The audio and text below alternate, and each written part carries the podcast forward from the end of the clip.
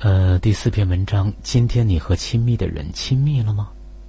这是来自富阳的文章。在心理学家约翰·贝曼博士看来，中国夫妻最大的问题是不懂得如何处理彼此之间的差异。当夫妻俩的想法不一致时，他们可能会吵架、打架，甚至衍生暴力。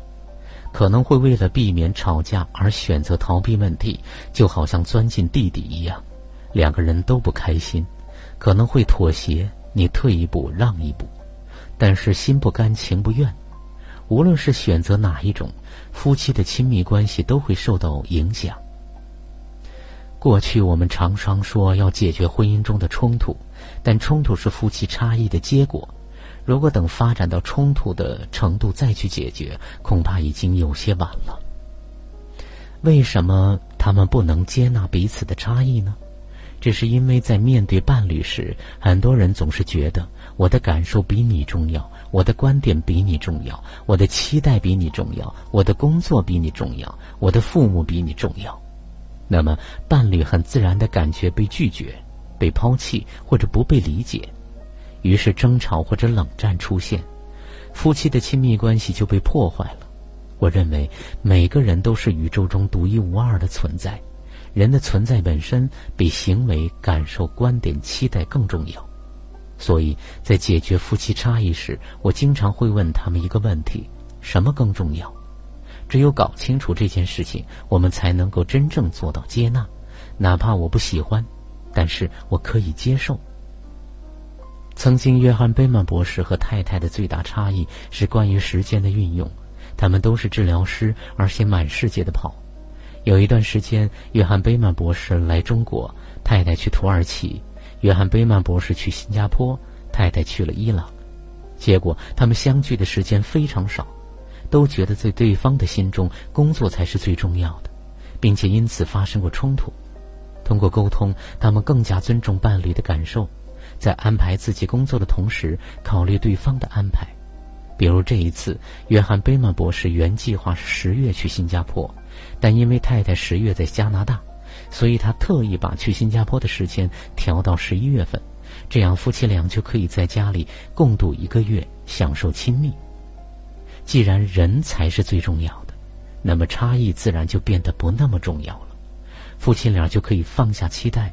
坐在一起讨论差异，运用自己的资源，做出更适合他们的选择。夫妻关系不能停留在做事情层面上，而是要保持积极的互动和连接，也就是要增加亲密。其实他们可以拥有各种各样的亲密，比如情绪的亲密，每天在很多细小的事情上充分的表达自己的情绪，回到家里快乐的问候一声彼此。分开后打一个电话，哪怕很短，用开放的姿态分享彼此的感受，既分享快乐、喜悦和幸福，也分享担心、失望和悲伤，甚至是愤怒和恐惧。这种有规律的表达会让婚姻在细微处连接，保持活力。性的亲密和身体的亲密也很重要，女人能够把两者分得很清楚，男人则很容易混淆。当妻子说“我想和你靠近一点”时，丈夫的反应通常是“好，那我们上床吧。”事实上，妻子此时渴望的只是耳鬓厮磨的温暖和亲密，而不是性。很多女人抱怨过这个问题。那么，建议就是，你可以给伴侣一个清晰的信号，比如“我只想现在牵你的手”。在精神方面，我们可以拥有智力的亲密、审美的亲密和灵性的亲密。